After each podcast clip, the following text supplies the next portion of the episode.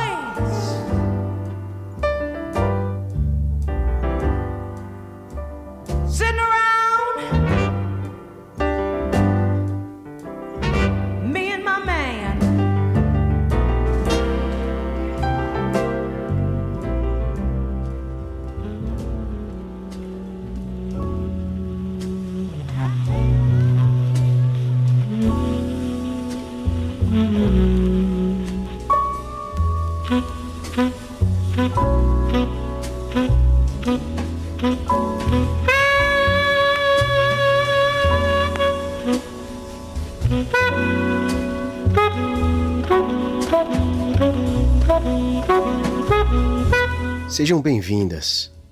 Fiquem como sempre à vontade, mas já não podemos deixar esse assunto para depois. A arte e a sua história, que muitas vezes de forma cruel a concebe, nos submete a uma meditação inevitável. Até que ponto é válida ou aceitável a interpretação de uma obra por si só, alheia aos seus preâmbulos e contextos, sem que esses realmente constituam parte intrínseca do que finalmente nos depara os sentidos? Hoje, mais do que nunca, o Jazz Vaneio propõe um exercício mais holístico sobre a música, como uma síntese incontrolável dos tempos e as circunstâncias da vida. Vos fala Marcelo Linuesa da milenária Barcelona, em companhia de Rod, o feiticeiro Leonardo, da sua multifacética New York City. Celebremos hoje também a participação do estimado Luiz Augusto Pacheco, diretamente de São Paulo, berço e escola de nossas histórias. Sem pedir passagem, nos embrenhamos no quarto e último episódio do mais especial dos nossos programas até aqui. Uma aventureira homenagem à vida de quatro imortais artistas que despertaram os ventos da mudança no mundo impiedoso e injusto. Neste programa do Jazz Vaneio, as taxaremos simplesmente de divas a Billie Holiday, Ella Fitzgerald, Nina Simone e Aretha Franklin. O modelo é de costume. Quatro podcasts ou atos, cada um deles dedicado a um álbum, e neste caso, a uma das nossas quatro valquírias.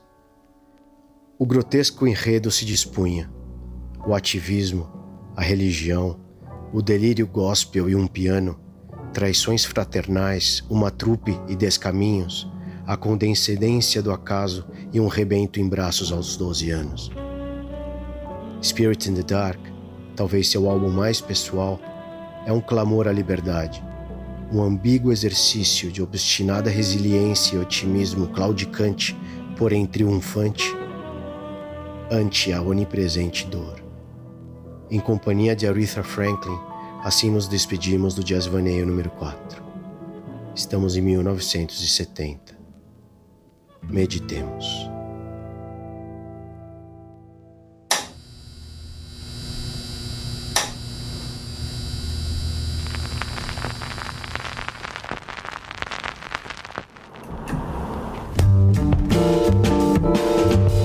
Jazz Vaneio é um olhar ingênuo e apaixonado sobre o jazz, dedicado aos amantes da música e àqueles cuja voz se manifesta através do coração.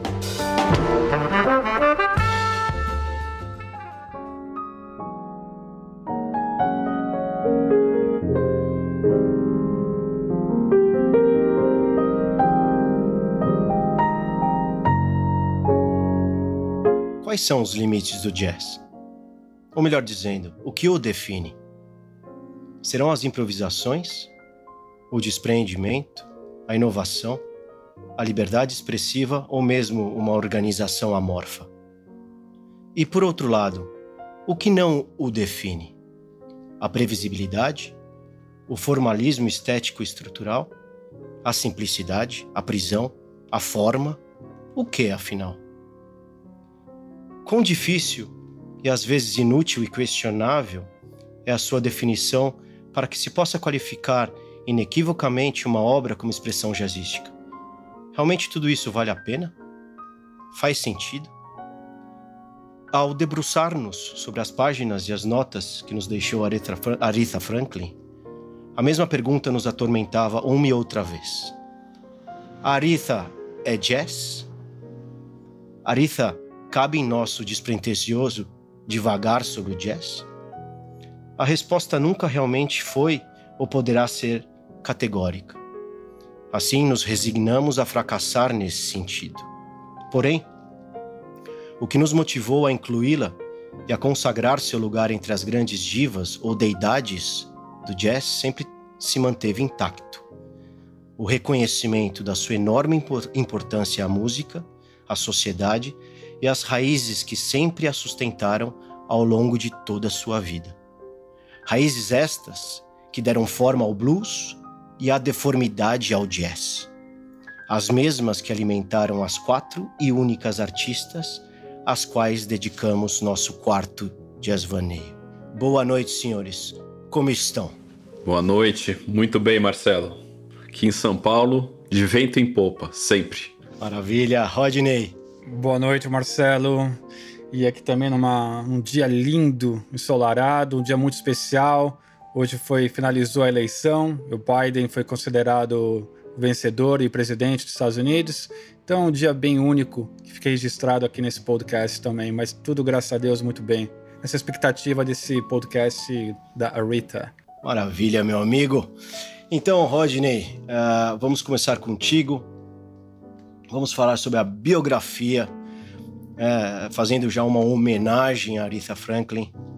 Né? E, por favor, faça uma introdução realmente biográfica para os nossos ouvintes, para os nossos queridos ouvintes do Jazz Vaneio, é, nessa noite do dia 7 de novembro de 2020. Por favor, Rodney. Então vamos lá, Marcelo. Aretha Lucy Franklin ela nasceu no dia 25 de março de 1942, lá no Memphis, Tennessee, em plena Segunda Guerra Mundial, e chegou a falecer no dia 16 de agosto de 2018, aos 76 anos, decorrente de um câncer no pâncreas. Ela é filha de Clarence Lavogan Franklin, um reverendo da Igreja Batista e também ativista civil de grande importância em Detroit. Inclusive, ele era amigo né, de Martin Luther King. Um, ele era muito bom pregador, que chegou a ser rotulado como a man with the million dollar voice, um grande orador. E a sua mãe, Barbara Franklin, era cantora de gospel e também pianista. Aliás, uma curiosidade, né? A Bárbara, a mãe da Rita, uh, ela acabou se separando, né, do Clarice Franklin depois de uma série de infidelidades do marido. E a mais notória foi com uma jovem que ele acabou rendendo uma filha nascida somente alguns dias da mãe cumprir 13 anos. E em 1952 a Bárbara acabou falecendo antes mesmo da Rita fazer os seus 10 anos de idade. A Rita ela foi mãe pela primeira vez aos 12 anos de idade e depois aos 14, durante um período uh, enquanto excursionava com a trupe né, do seu pai como já cantora em seu espetáculo itinerante né, por povoados e cidadezinhas pequenas dos Estados Unidos. Uh, uma vida bem nômade, circense, né, que ela levava com o pai dela. E ainda criança, mostrou um talento enorme né, no piano, como autodidata e uma voz com enorme potência né, e beleza. E até os anos 60, cantava basicamente gospel, usados na congregação do seu pai. A partir de então, devido a influências e admiração por artistas como Dinah Washington e Cook, apostou pelo blues e a canção popular. Legal, Rodney, ah, legal. Fantástico. E Celo, como foram os primeiros sucessos? Uh, como vieram os primeiros sucessos dela na música? É, Rodney, excelente pergunta. Uh, o seu primeiro grande êxito, né, de, de maiores proporções, aconteceu em 67, uh, com um single uh, do álbum do mesmo nome, né, chamado I Never Loved a Man the Way I Love You.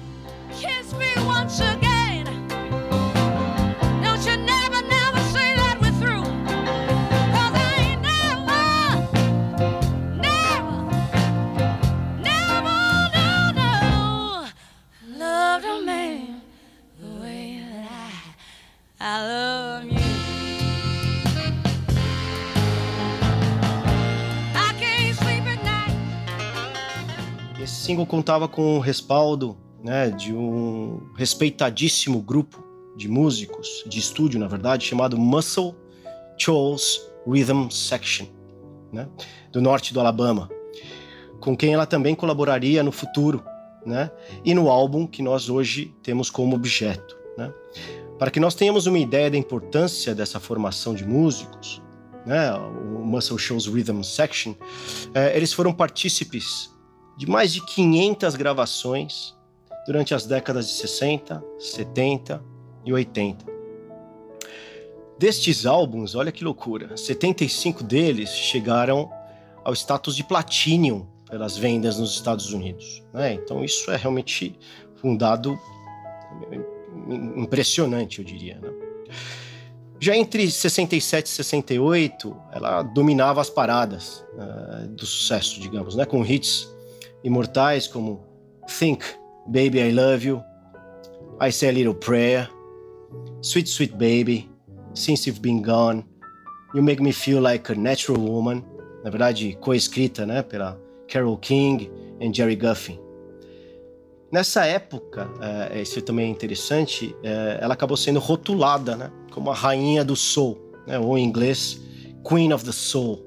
Né, e acabou se transformando num ícone, né, num símbolo do movimento negro durante o movimento dos direitos civis nos Estados Unidos. Né? Então, eu quero pegar esse gancho né, e falar um pouco de alguns exemplos do seu envolvimento como ativista. Né? Uh, ela foi uma uh, clara defensora né, dos direitos da mulher e da sua sexualidade, né? com obra, obras claramente ativistas como Respect, famosíssima, talvez sua música mais transcendente mais transcendente, né, é, que acabou se transformando num hino, né, do movimento racial e, e de igualdade de gênero, né, uh, que tinha sido inclusive gravada anteriormente por Otis Redding, né, e a outra música é chamada Sisters Are Doing It for Themselves, que imaginava um mundo com as mulheres livres das ataduras, né, e dos moldes sociais uh, que a sociedade tinha como, uh, como standards, digamos, né?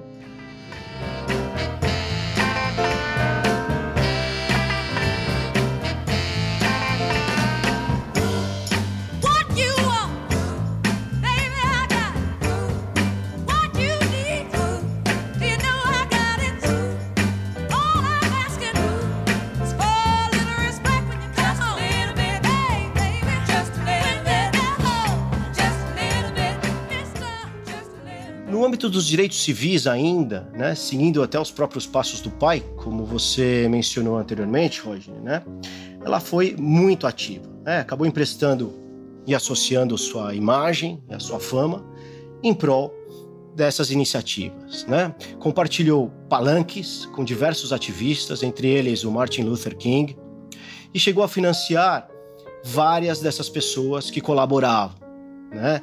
Inclusive chegou a pagar fianças para liberá-las, né? Da cadeia, né? Como um caso realmente famoso da ativista Angela Davis, né? Que é, foi, acabou sendo tendo uma repercussão importante nos Estados Unidos, que ela foi acusada uh, de participar né, numa organização de tentativa de fuga né, de prisioneiros negros né, dentro de um tribunal. Né? E esse acontecimento acabou com a morte de diversas pessoas, né? Então foi na época muito polêmica, né? Essa sua postura de realmente bancar, né, a liberdade dessa dessa ativista Angela Davis, né, que no futuro acabou sendo inclusive demonstrada como inocente. Jail is hell to be in. I'm going to see her free if there's any justice in our courts, not because I believe in communism, but because she's a black woman and she wants freedom for black people. I have the money. I got it from black people. They made me financially able to have it, and I want to use it in ways that will help our people. Those the words of Aretha Franklin. Em 1968, uh, outra, outra curiosidade que eu acho que vale a pena uh, mencionar, ela cantou no próprio funeral do Martin Luther King depois dele ser assassinado, né? E, e, no mesmo ano, ela abriu a convenção nacional do Partido Democrata, ou Democrata, cantando o hino dos Estados Unidos. Isso foi um acontecimento, inclusive, bem, bem importante e, e famoso na história. Né? E no âmbito da filantropia, né, que ela também atuou e participou, ela respaldou diversas iniciativas de caráter social por todo o país, né, como por exemplo a Feeding America, né, ou inclusive uh, participando em entidades de pesquisa, né, como a Barbara Davis Center for Childhood Diabetes, para né, diabetes infantil, ou a fundação do Elton John para AIDS, né? E também participou uh, da arrecadação de fundos para os direitos humanos na Amazônia e também para angariar recursos para as Olimpíadas Especiais. Né? Então, uh, terminando essa parte, eu gostaria, Luigi, por favor, ela notoriamente, depois desse período flertando com, com, com blues, rhythm and blues, etc., ela teve um retorno ao gospel, né? E acabou também eh, depois desse retorno, se consolidando mais uma vez no âmbito do rhythm and blues, como mencionamos antes. Então, por favor, Rodney, oh, perdão, Luiz, o que poderíamos falar sobre esse período? Bom, Celo, isso, isso começou, né? Esse retorno, na verdade, foi no início da década de 70, né? Mais especificamente 1972, né? Dois motivos levaram ela a se encaminhar a retornar ao gospel, né? Uma delas foi a morte da sua mentora até então, a Malaya, Malaya Jackson, né? E o movimento grande que já vinha acontecendo nos Estados Unidos, né? Desse retorno à música gospel. Nesse período, ela gravou um disco, que é um dos mais conhecidos dela, o Amazing Grace, né? gravado ao vivo no New Temple Miss Missionary Baptist Church, né? Esse álbum, né, nesse, no final deste ano de 72, ele chegou a alcançar uma marca de quase 2 milhões de cópias vendidas. Você consegue imaginar um negócio é, desse, cara? Nessa, naquela época. Incrível. É incrível, né? Bom, nessa época também ela chegou a ganhar oito Grammys seguidos. Cacete. Oito, né? Com, com essa pegada mais, né, de gospel, né? E trabalhando com produtores renomadíssimos, como Quincy Jones e o Curtis Mayfield, né? E lá pela final do, dos anos 70, cara, ela chegou a ter o seu, a sua carreira, né? O, o seu sucesso ameaçado pelo início da música disco, né? E também ela estava enfrentando uma série de problemas, né, cara? O gravamento da saúde do pai, tava umas questões legais com gravadoras anteriores, enfim, foi um momento meio conturbado, né, esse final dos anos 70 para ela. Mas tudo tem uma, uma, um lado ruim e um lado bom. O início dos anos 80 para ela foi sensacional, cara, né? Porque ela chegou a participar de um filme super legal, super renomado, que acho que todo mundo já deve ter visto aqui, The Blue Brothers, né? Que recolocou ela nos holofotes do showbiz. Os seus próximos discos, né? Depois do Amazing Grace, né? O disco Jump Into It, de 82, e principalmente Who's Zooming Who, de 85, né? Que foi o mais vendido até então, né? Da sua carreira também foi sucessos super extraordinários, né? E fez ela dar a volta por cima, né? É, no final dos anos 80, ela ainda trabalhou com uma série de artistas pop da época, como The Rhythmics e depois com George Michael na música I Knew You Were Waiting for Me.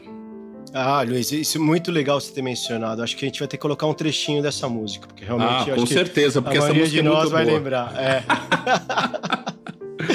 Legal, Luiz. Muito boa menção.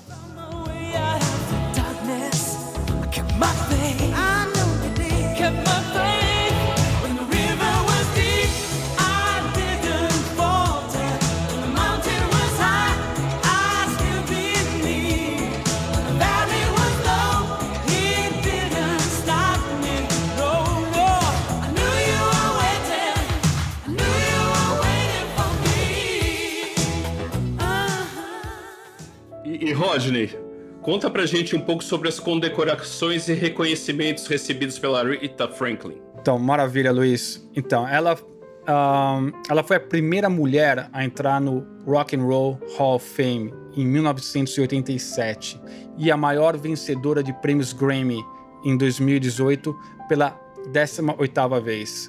a Rita ela também tocou nas celebrações de posse de três presidentes norte-americanos, Jimmy Carter, Bill Clinton Barack Obama. Este, aliás, um grande admirador da obra dela. Ela também ganhou um prêmio póstumo, prêmio Putzler, em 2019 pela contribuição à música americana durante cinco décadas. O Barack Obama fez uma a seguinte reflexão depois de sua nitidamente emocionada audição de You Make Me Feel Like a Nature Woman, numa festa beneficente para a Fundação Elton John. Uh, abre aspas. American history wells up when Aretha sings. Nobody embodies more fully the connection between the African American spiritual, the blues, R&B, rock and roll. The way that hardship and sorrow were transformed in something full of beauty and vitality and hope. Cello, aliás, foi uma, uma passagem muito bonita dele. Cello, só qual é a reflexão pessoal, né, da biografia dela? Então, Rodney, excelente que você tenha me perguntado isso, porque eu compartilho muito essa visão do, do Barack Obama, né? É, eu acho que do ponto de vista artístico, e aí já pensando nos nossos ouvintes do Jazz Vaneio, a Aretha é, é provavelmente a que soe mais moderno ou universal aos nossos ouvidos de hoje, né? Já quarentões que somos, né? Do que em comparação às nossas outras três divas, né? Que, que, que trabalhamos uh, anteriormente nos nossos episódios anteriores, né? Mas sem dúvida era também a menos jazzística das quatro, né? Mas uh, é a que mais incorpora influências né, de outras propostas musicais, principalmente o rock, o pop e o chamado rhythm and blues, né, abarcando o soul e o gospel, né, uh, por exemplo. Eu acho que também a outra reflexão que eu faço, Rodney, uh, ela tem a voz mais jovial de todas elas, né? Eu acho que inclusive eu lendo por aí e também refletindo, ela provavelmente seja uma eterna jovem, né? A gente pode pegar álbuns no final da carreira dela. Ela faleceu recentemente, né? em, em termos históricos, foi em 2018, né? E mesmo nessas últimas gravações, nesses últimos registros, a voz dela tinha esse frescor, né? De juventude, né? De energia, né? E de, de ímpeto. É, então, eu, eu acho muito interessante realmente a, a observação do, do, do, do Barak. Eu faço minha as suas palavras, de certa forma. Né?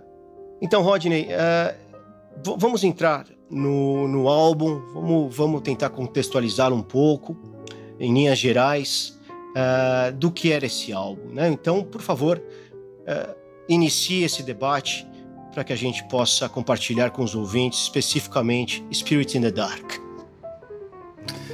Perfeito, Marcelo.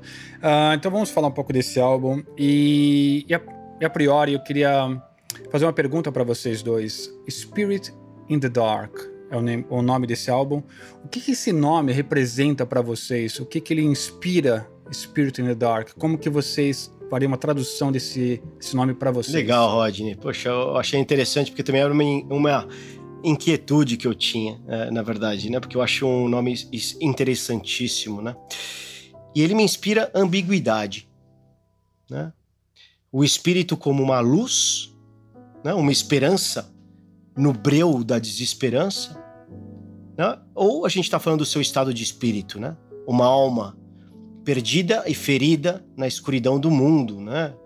A gente precisa lembrar que esse álbum foi gravado é, pouco tempo depois, digamos, da morte do Martin Luther King, né? Dela tá se separando, grávida, né? Inclusive é, de, de, de, um outro homem, né?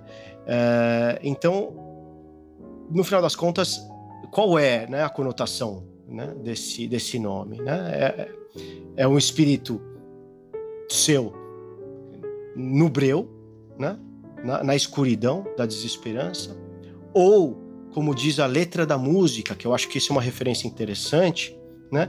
um exercício um ato de elevação ou de despreendimento em busca de uma determinada simbiose com um espírito de comunhão, de alegria e de liberdade. Né? Então, essa reflexão que eu faço dúbia, ambígua, né? Que eu não acabo de resolver, mas talvez a letra da música nos dê a dica de, de onde é, realmente a Aretha tinha a intenção de levar o nome dessa música. Né? Então, Luiz, eu não sei qual a tua observação com relação a isso. Marcelo, eu vou mais pela sua segunda opção, cara. Eu não vejo muito como uma ambiguidade, mas eu vejo mais como uma esperança, um raio de luz, entendeu? De você sair de situações complexas, situações problemáticas de vida, e que você busca uma elevação, né? Uma luz na escuridão. Eu vou muito mais por, a, por, por essa opção do que a primeira. Né? Eu, eu entendo uh, toda a questão que a gente vai falar mais para frente, né? Do contexto do disco, mas eu acho que ela fez justamente para falar: olha, eu vou sair dessa. É mais por aí. Legal, legal. E você, Rodney? Então, eu previamente eu compartilhava com o Luiz essa mesma opinião. Inclusive por ouvir o disco e eu concordava com ele. Mas hoje eu, eu mudo um pouco a minha, a minha, a minha opinião a respeito. É, se tratando da, da capa. Eu volto a ressaltar o que eu já tinha falado nos podcasts anteriores, né? 1969, os Estados Unidos ainda numa situação política muito complicada. E eu, eu acredito muito que às vezes a arte reflete é um espelho do momento político e local que está à volta do artista. Então eu olhando, analisando bem a capa do disco, eu vou mais para a opinião que esse Spirit in the Dark é mais dizendo que o espírito da, do momento da época dos Estados Unidos do, e do mundo naquela, naquele ano era uma coisa meia, meia nebulosa, meia dark. Então eu, eu vou para uma coisa mais política. Essa seria a minha opinião. Então vamos lá, então vamos seguir com analisando um pouco esse álbum.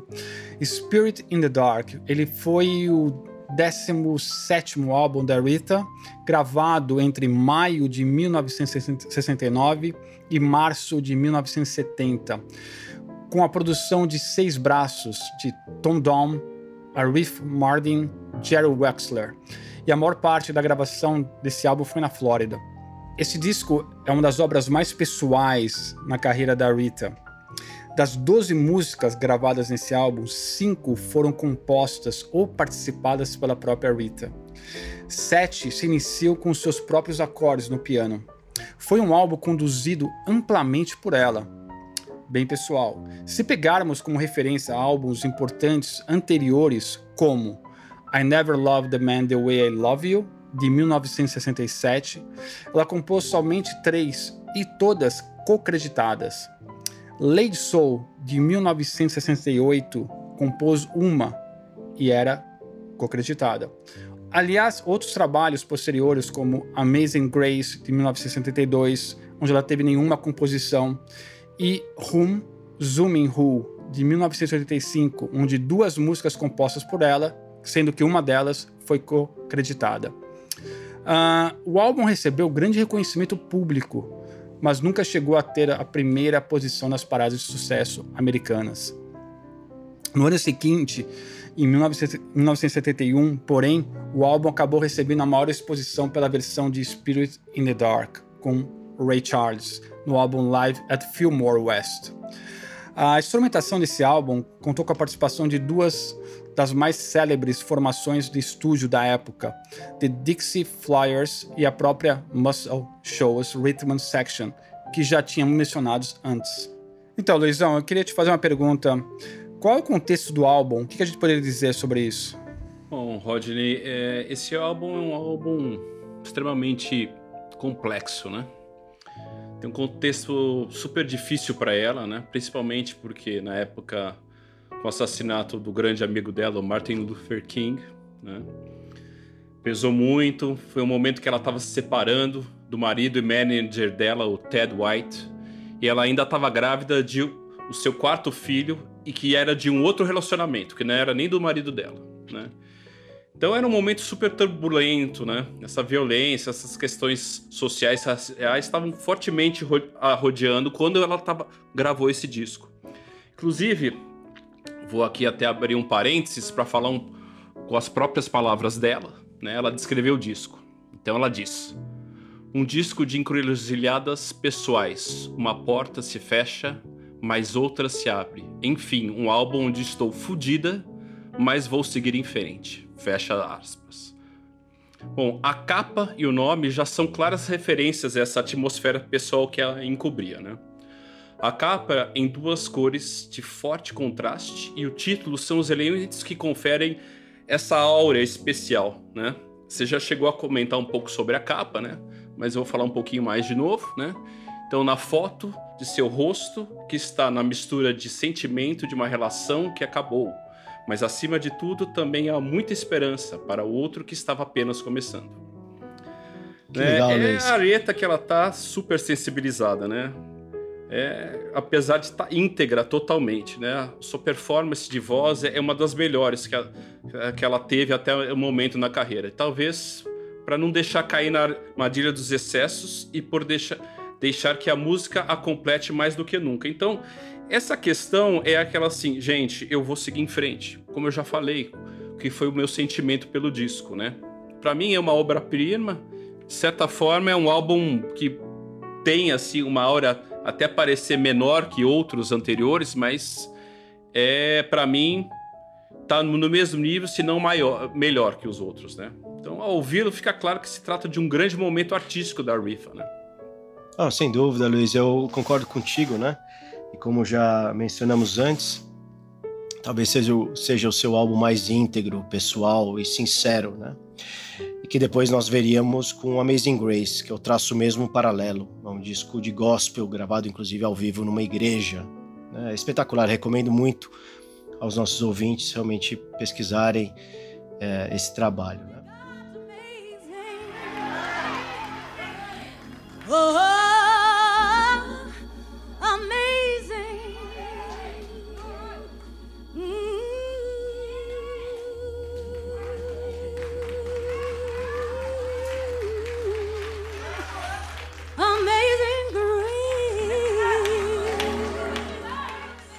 E, e, e também o álbum que talvez melhor capte né, a sua profunda dor, né? a dor de uma mulher negra em clamor pela liberdade frente a homens dominantes que, suf que sufocaram a sua infância, né? A gente precisa lembrar que ela foi mãe com 12 anos de idade pela primeira vez e teve seu segundo filho com 14, né? Homens que também manipularam sua carreira, corromperam sua vida pessoal e de uma forma mais ampla oprimiram sua raça e violaram sua dignidade. Eu acho que esse álbum acaba sendo um monumento, né, à sua resiliência frente à dor e à escuridão que a envolvia. Né? Retrata sentimentos de liberação e de até certo agradecimento. Olha que curioso, de agradecimento pelas dores sofridas, né? Para que essa maravilhosa sensação de liberdade realmente pudesse ser experimentada no seu mais alto esplendor. É assim como eu vejo. É um disco também, senhores, que eu considero ambíguo. Né? A ambiguidade aqui é observada nas músicas pela sua atmosfera sempre ao limite, no limiar entre a introspecção e a depressão, entre o otimismo e a esperança que finalmente prepondera e vence. As letras, eu acho que também refletem essa luta e a força de uma Aretha Franklin olhando para o futuro. Futuro este cheio de possibilidades e alternativas. Né? E já entrando nas músicas, eu acho que é o momento oportuno. A própria transição temática delas é coerente, ao meu ver. Né? Transmitem, é, transmitem essa ideia de superação, resignação controlada e racionalidade. Né? Então, eu vou perguntar para você, Luiz. Né? Vamos, vamos selecionar as músicas que mais te chamaram a atenção, as que mais te tocaram e o porquê, meu amigo. Bom, Marcelo, é, bom, a primeira música que mais me tocou é a música título, né? The Spirit in the Dark. É, por que, que ela me tocou? Eu, eu não sou muito fã de música gospel, mas essa em especial me chamou muito a atenção. Né? Ela tem esse ritmo que vai acelerando, né? ela começa como uma pequena brasinha. Pequena e ela vai se alastrando numa energia, num ritmo, até chegar numa cartaz. Né? Então, e, e para mim, isso foi foi bem legal, assim, foi uma experiência muito boa, né? Ouvir essa música. Ela tem uma construção que eu acho que é comum, né? Se você comparar com outras músicas gospel, mas o que torna a música única para mim, além da mensagem de elevação espiritual, é a sua realmente essa questão de libertação, essa questão de elevação. Então, para mim foi até todo, de todas as audições que eu tive desse disco, que foram várias, essa que mais me tocou. E, inclusive, essa música é de própria autoria da Aretha. É, eu concordo com vocês também, né? É, e, eu, eu fico, se eu tivesse que destacar alguma coisa, é, é a entrada de piano, né? Que é quase solene ao mesmo tempo, né? E como o Luiz disse antes, ela evolui, tem um crescendo, né? É, em ritmo, já com groove, com gingado, né? Mas ao mesmo tempo contido, né? Num primeiro momento, né? Com os backing vocals, é, remetendo aos campos de cultivo, onde os escravos cantavam sem abrir a boca, né? E, e, e depois a música cresce, né? Chegando nessa catarse que também o, o, Luiz mencionou, coletivo, mas sem histeria, né? É, lembrando essa questão da elevação, né? Da sublevação mesmo, né? Das dores e, e, da escuridão. Então eu concordo com vocês, ainda que não seja uma das três músicas que eu mais uh, gosto do álbum, eu acho que pelo menos com uma menção honrosa ela, ela cabe e, e é fundamental mesmo. Então, desculpe interrompê-los, só queria fazer esse adendo. E Luiz, a sua segunda qual era? Bom, eu vou seguir então, né? Que é a música número 4 do disco, You and Me, também de autoria da Rifa, né? Uma balada super legal, que me pegou forte também, que fala de amor, de companheirismo.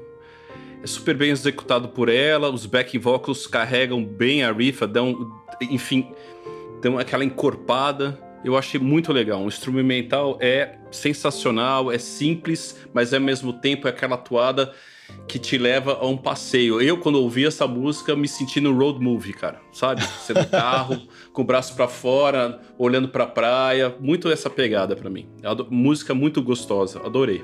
Legal, Luiz. E concordo contigo. Né? E, e eu volto a me remeter com a entrada. Ela também é uma composição da Aretha Franklin e além disso, abre com uma linha de piano seu. Né? Ela também era pianista. Né? E para mim ela tem um tom nostálgico enorme. Né? Ela flerta com rock, com blues, com elementos mais espirituais, apoiados pelo extra, pelos extraordinários backing vocals. E mesmo as cordas, né? Temos cordas nesse disco. Né? Perdão, nessa música, né? E o curioso aqui, na, na verdade, Luiz, essa, essa, música é a minha predileta do álbum, hein? Diga-se de passagem, é a música que eu mais gostei. E eu vejo uma influência recíproca aqui, com o Steve Wonder. Né? Eles, inclusive, eram amigos, né? chegaram a colaborar várias vezes. Né? E o Steve Wonder, ele Uh, quando ela, ela faleceu, no seu funeral, acabou cantando uma canção para ela chamada S. AS. Né? É uma música, inclusive, do seu álbum famosíssimo, um dos álbuns talvez mais importantes da história da música americana, pelo menos ele é ranqueado dessa forma, chamado Songs in the Key of Life. Né? Então eu vejo muito essa relação dela com Steve Wonder, né? ouvindo essa música, para quem ouve as coisas do Steve Wonder dos anos 70, vai achar correlações uh, relevantes entre ambas. Né?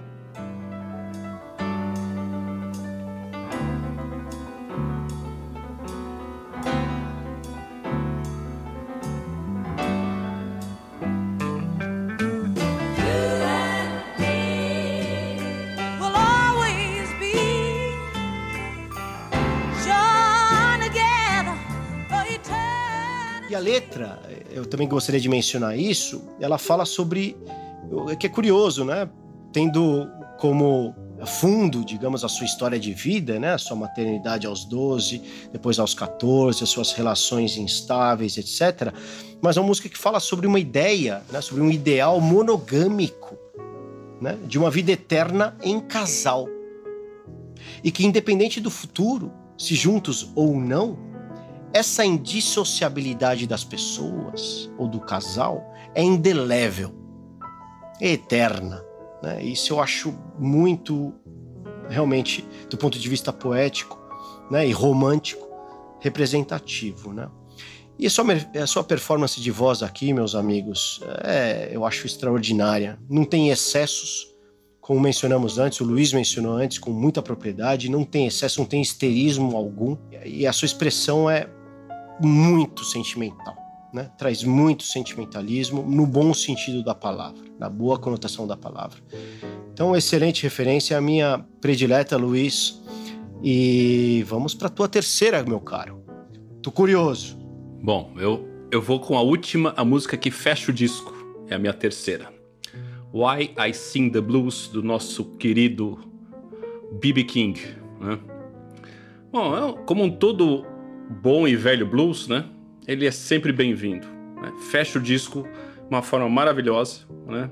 super bem executado né, pela Rifa, novamente sem excessos, mas com uma mensagem super alegre, super positiva para frente. Né?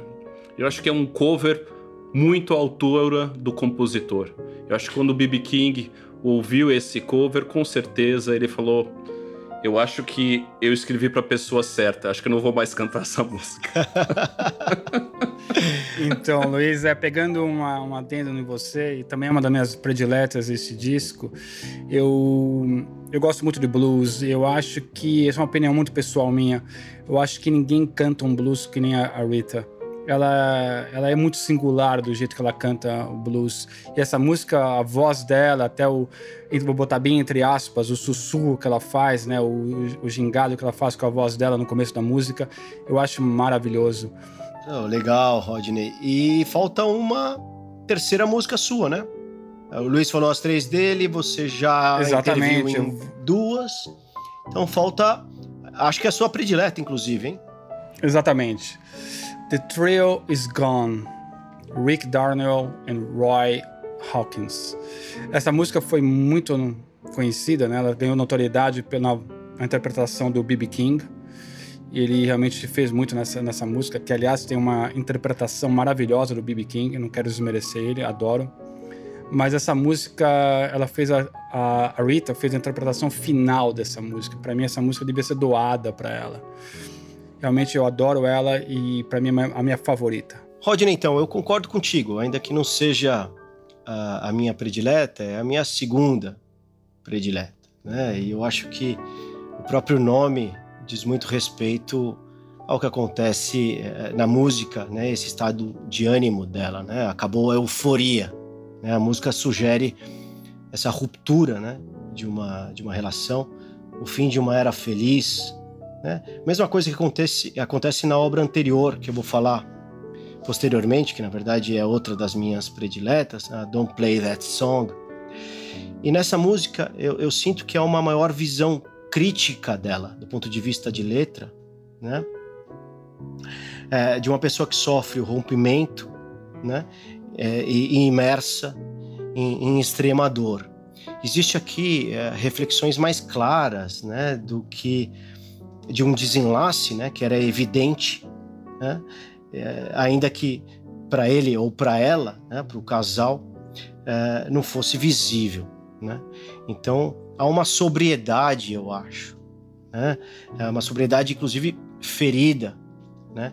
É, entendendo que de certa forma não há remédio, né? é um fim definitivo. Né? A música abre com um piano belíssimo, um piano bluseiro, com acompanhamento de teclados mornos, eu diria, né? pouco, pouco incisivos. Né?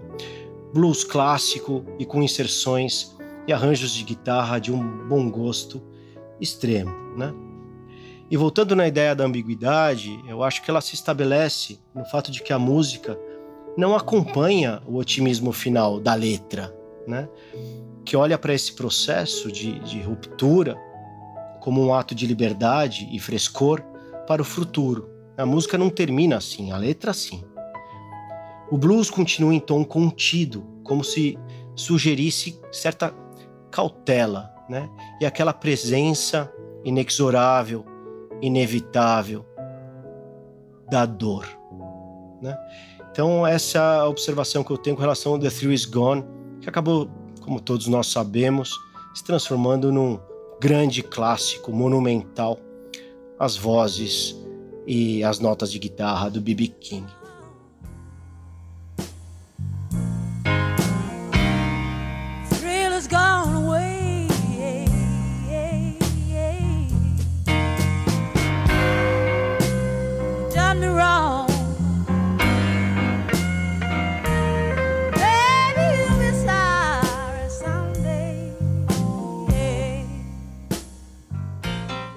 Vou fechar as minhas prediletas com a primeira música do álbum, Don't Play That Song, música composta por Ahmet Ergun e Betty Nelson.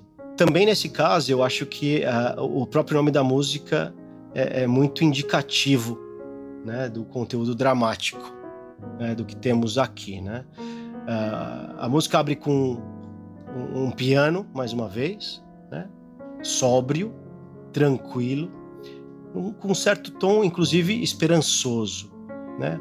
Mas mesmo assim, trazendo aquela ideia de, né, de machucado, né, de ferida, né? Mexe com a ambiguidade da nostalgia, né, e a necessidade de esquecer. A música conta com um acompanhamento de cordas e de backing vocals, trazendo aquela ideia do gospel, né, resgatando toda aquela a proposta que ela sempre teve na vida dela, uh, ligada ao mundo do gospel, ao mundo da igreja e, e, da religião, né? A música também fala sobre memórias, né, de um tempo feliz, mas empapada, né, de certo amargor, né, do presente de alguém que quer e precisa, na verdade, neutralizar suas conexões com o passado. Nessa música, ainda que não seja uh, desiludida, né, ou otimista, pensando no outro extremo, né, ela transita por terras incertas né, e transluz certa sensação de que se o futuro realmente não for o melhor, o corpo e a mente talvez não aguentem. Né? Então eu fico com essa é, como no geral nesse álbum é, é curioso, né? Eu não vejo é, grande otimismo, ainda que o exercício seja nesse sentido, né? Seja de buscar essa elevação, né? Eu vejo um álbum que está nessa dicotomia entre realmente a escuridão, né? E, e, e a luz, né? Que poderia vir com o futuro, né? Eu faço essa reflexão também pensando nessa música especialmente.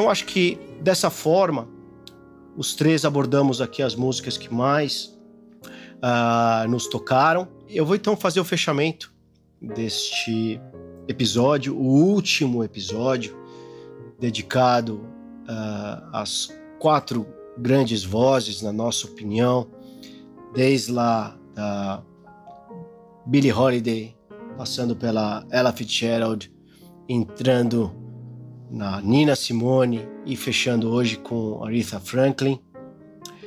É, fazendo um, um, um, uma observação final que eu acho relevante.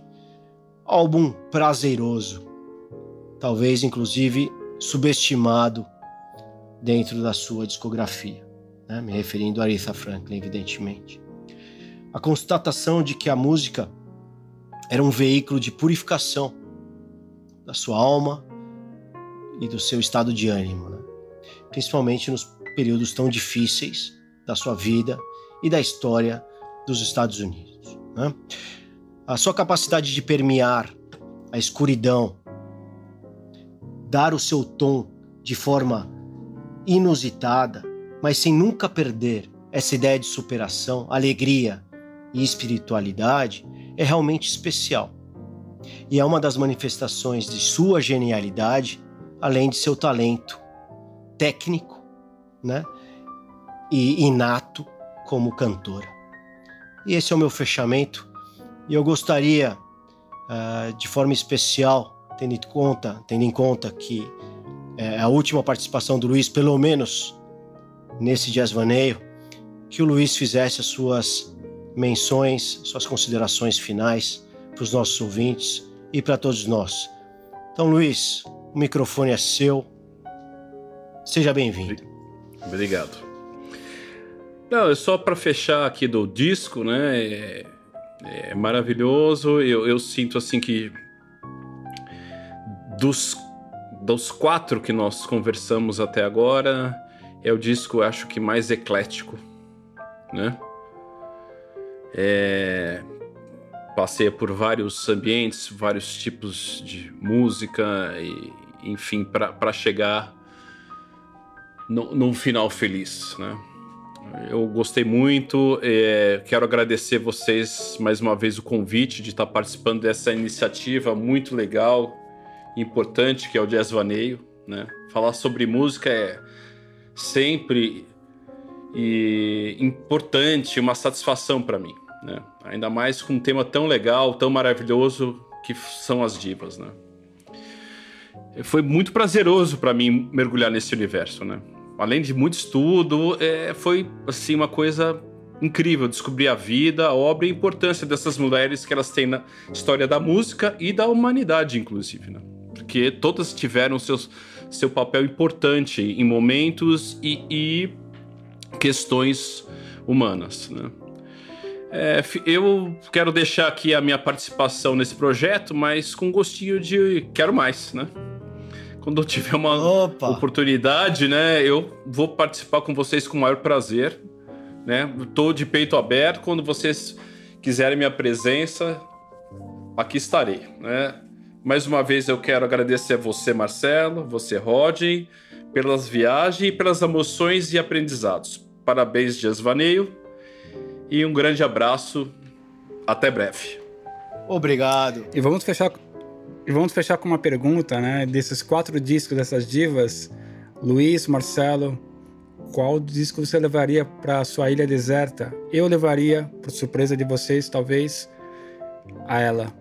Eu adoro aquele disco. Ele é simples, smooth e delicioso. É, para mim é, a escolha, para mim a escolha é óbvia, né? Wild is the Wind. Não tenho não nem o que discutir. Eu vou ficar com o Luiz também. Eu acho que, por tudo que falamos já sobre esse trabalho da Nina Simone, acaba sendo a obra que mais fala comigo, no geral. Né? Então, essa é a minha resposta, mas evidentemente os quatro discos foram escolhidos a dedo com um enorme carinho, né? E, e, e, com a percepção de que realmente são representativos na história das quatro grandes artistas que, grandes artistas que, que mencionamos antes. Né? Então eu só gostaria de lembrar aos nossos ouvintes de que estamos à vossa disposição para qualquer comentário, qualquer crítica, sugestão que queiram fazer. Temos aberto o nosso e-mail, o info@jazzvaneio.com. Estamos no Instagram também, evidentemente, além das plataformas de podcast para vocês escutarem sempre que quiserem esse trabalho feito de coração, com carinho e pensado para vocês e para todos nós. Então, um beijo, um abraço, fiquem bem, saudáveis, felizes. Nos vemos no próximo programa do Jazz Vaneio. Quem sabe já explorando jazz nos anos 80. Até mais.